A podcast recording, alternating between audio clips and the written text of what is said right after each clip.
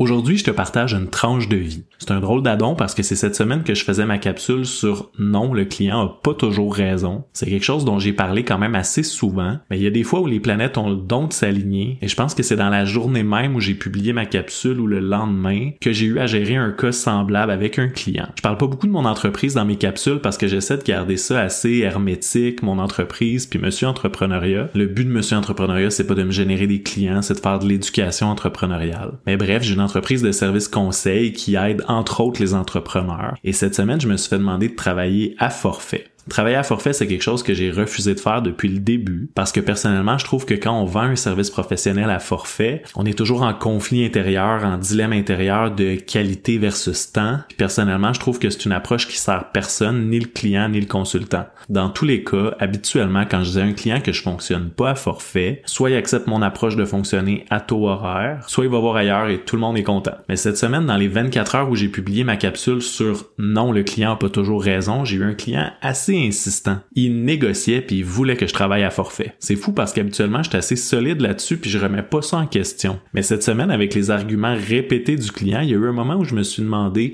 est-ce que je pourrais pas y faire un forfait, réduire la taille du plan d'affaires, etc.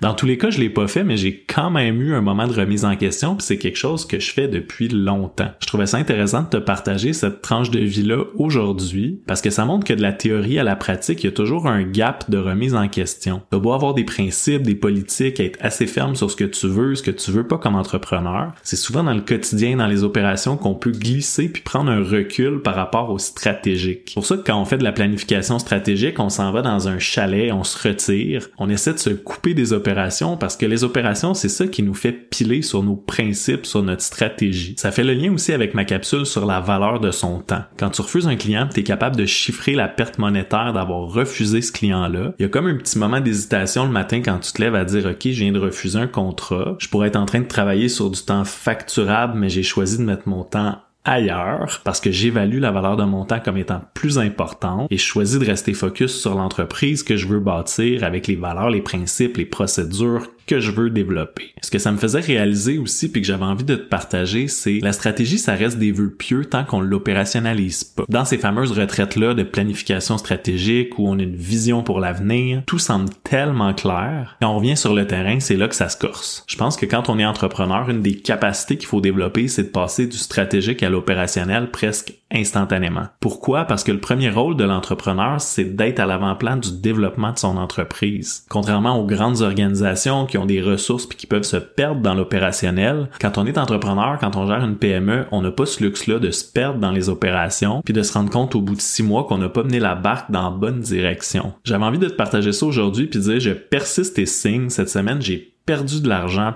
pour mes principes. Donc non, le client n'a pas toujours raison oui, il faut rester focus sur la valeur de son temps. Je suis curieux de savoir qu'est-ce que t'en penses. Et je te dis pour d'autres tranches de vie, abonne-toi à Monsieur Entrepreneuriat.